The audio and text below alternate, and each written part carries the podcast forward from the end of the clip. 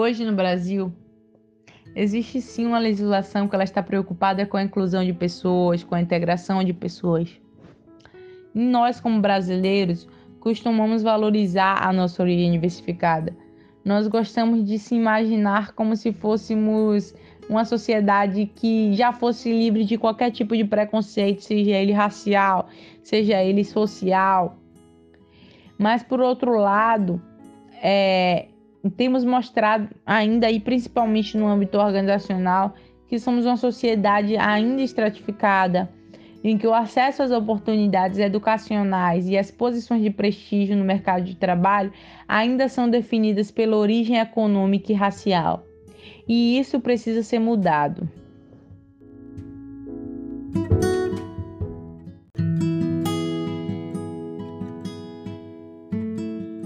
Mas há um agente que pode contribuir e muito com a transformação. Estamos falando do RH estratégico, trabalhando pela inclusão da raça e gênero no mercado de trabalho. Porque as minorias estão fragmentadas em grupos? O simples fato de ser muito difícil não apontar diferenças e é o principal fato de segressão.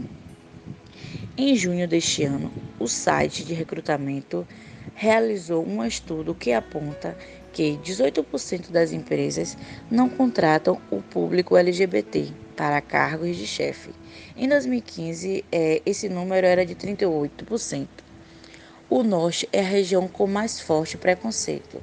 20% de profissionais do RH afirmaram que não selecionariam alguém declarado homossexual em sua empresa, e outros 15% disseram que não admitiriam para determinados cargos.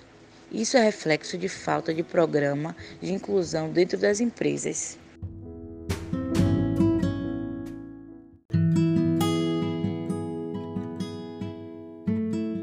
É necessário desenvolver ações, promover debates, desenvolver políticas de inclusão.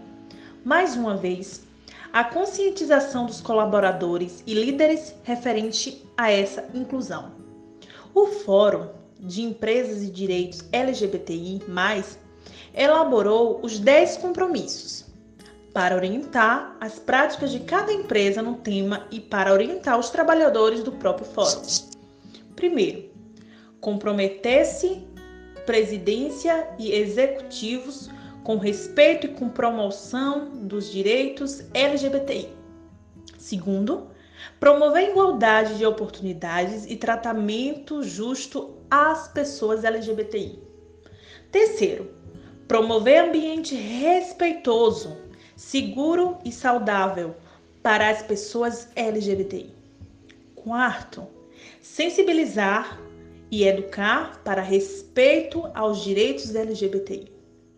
Quinto, estimular e apoiar a criação de grupos de afinidade LGBTI.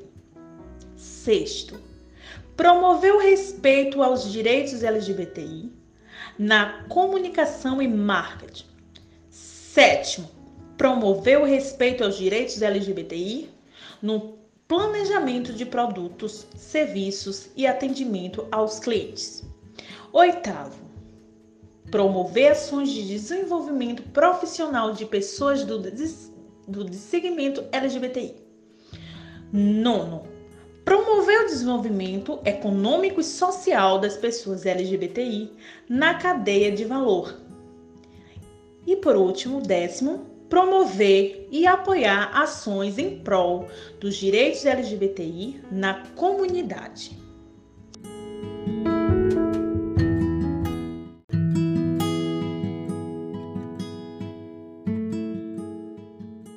Não somente a comunidade LGBTQI+, passa por dificuldades nas empresas em relação aos seus lugares, como também aos funcionários e o respeito que possuem como pessoa. Existe sim um longo caminho pela frente, até que o debate em torno das questões raciais se torne desnecessário. E a sociedade ela vem tentando a cada dia se engajar em favor da equidade.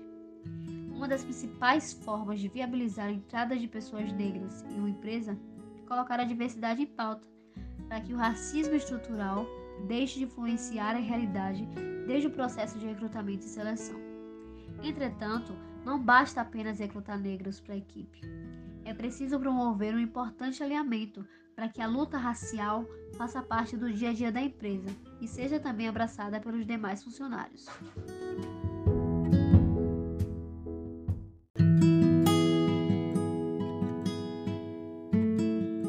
Se o mercado reflete a consciência de uma sociedade, então é lógico supor que o mercado deva participar dessas transformações. O RH de uma empresa pode ser crucial para essas mudanças. Afinal, é papel da gestão de pessoas enquanto ciência descobrir como orientar as relações corporativas. E não são poucos os benefícios que uma empresa tem ao agregar no seu capital humano as minorias. Tudo fica mais claro quando se compreende que LGBT, negros, pessoas com necessidades especiais, etc., também são consumidores. Incentivar o poder de compra desses públicos estimula nossos setores da economia.